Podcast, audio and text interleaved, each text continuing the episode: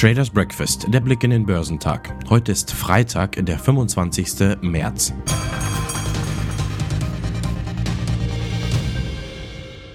Im Schlepptau einer robusten Wall Street hat sich der DAX am Nachmittag etwas erholt und fast auf Vortagsniveau geschlossen.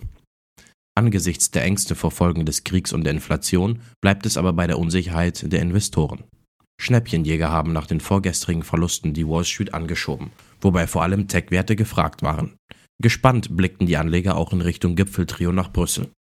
Der Brennölpreis liegt bei 117,64 Dollar. Die chinesischen Aktien fielen am Freitag, während der übrige asiatisch-pazifische Raum uneinheitlich gehandelt wurde, während sich die Aktien an der Wall Street über Nacht erholten und die Ölpreise fielen. Der Hang Seng Index in Hongkong fiel um 2,9%, während der Shanghai Composite um 0,77% und der Shenzhen Component um 1,36% nachgaben. Die japanischen Aktien bewegten sich im negativen Bereich, nachdem sie zuvor gestiegen waren. Der Nikkei lag unter der Flatline. Japan meldete Inflationsdaten, aus denen hervorging, dass der Kernverbrauchspreisindex im März ein Zweijahreshoch erreichte, wie Reuters berichtet. Der australische S&P ASX 200 blieb mit einem leichten Plus von 0,26% im positiven Bereich, wobei die Bergbauwerte etwas zulegten. Der südkoreanische Aktienmarkt schwankte zwischen Kursgewinnen und Kursverlusten. Die Aktien in den USA erholten sich am Donnerstag und machten die Verluste der vorangegangenen Sitzung wieder wett, da der Rückgang der Anträge auf Arbeitslosenunterstützung das Vertrauen in die wirtschaftliche Erholung der USA stärkte. Aktien, die am meisten von einer sich erholenden Wirtschaft zu profitieren haben, einschließlich Chip- und Materialaktien, führten die Gewinne an. Der Dow Jones erholte sich um 349 Punkte oder 1% und schloss bei 34.707. Der S&P 500 stieg um 1,4% auf 4.520 Punkte. Der Nasdaq Composite stieg um 1,9% auf 14.191 Punkte. Die Alphabet-Tochter Google teilt mit, dass das Unternehmen Spotify erlauben will, sein eigenes Bezahlsystem in seiner Android-App zu verwenden. Das neue Pilotprojekt soll Bedenken der App-Hersteller wegen hoher Gebühren und angeblich wettbewerbswidrigen Verhaltens Googles entgegenwirken. Nutzer, die Spotify aus dem Google Play Store heruntergeladen haben, werden in den kommenden Monaten in einigen Ländern vor die Wahl gestellt, entweder mit dem Spotify-Zahlungssystem oder mit Google Play Billing zu bezahlen. Top-Performer am Dow Jones waren Intel, Apple und United Health. Im S&P 500 überzeugten Nvidia, Intel und Monolithic Power Systems am meisten. Im technologielastigen NASDAQ 100 legten Nvidia, Marvel Technology und Intel die beste Performance hin. Eine robuste Wall Street hat am Nachmittag stärkere Verluste des DAX verhindert.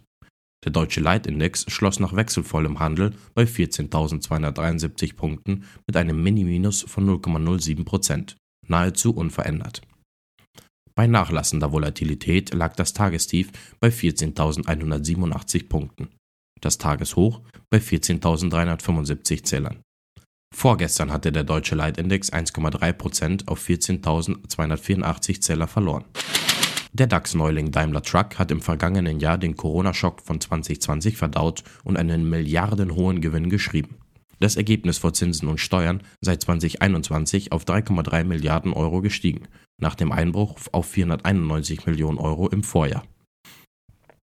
Unter dem Strich schrieb der Konzern 2,4 Milliarden Euro Gewinn nach einem Verlust von 131 Millionen Euro 2020. Der Umsatz stieg um 10% auf 39,8 Milliarden Euro. Die Aktie legte gegen den Trend deutlich zu und stand an der DAX-Spitze. T-Aktien waren gegen den Trend stärker gefragt. Denn im Rennen um die Tochter Deutsche Funkturm hätten Europas Marktführer Cellnex aus Spanien, Vodafone mit der Infrastrukturtochter Vantage Towers, American Towers aus den USA und auch Infrastrukturinvestoren Offerten abgegeben, berichtete das Handelsblatt aus informierten Kreisen. Im Mai würden finale Gebote erwartet. Bis Juni wolle sich die Telekom für einen Partner entschieden haben, hieß es. Das Thema Funktürme bleibt in jedem Fall spannend für die Anleger. Erst in der Vorwoche hatten Papiere von Vantage Tower positiv auf kolportiertes Investoreninteresse reagiert. Damals hieß es, Vodafone bevorzuge eine große Fusion in der Branche.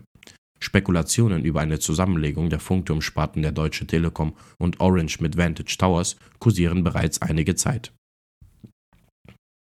Top-Performer am DAX waren Daimler Truck, Infineon und Linde. Zum Wochenausklang wird der IFO Geschäftsklimaindex, das wichtigste deutsche Konjunkturbarometer, veröffentlicht. Im Vergleich zum Vormonat wird ein Rückgang von 98,9 auf 94 Punkte erwartet. In den USA werden das Verbrauchervertrauen der Uni Michigan und die schwebenden Hausverkäufe gemeldet.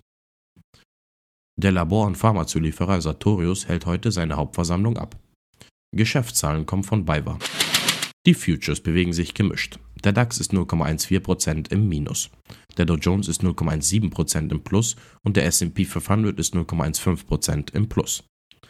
Der technologielastige NASDAQ 100 ist 0,14% im Plus.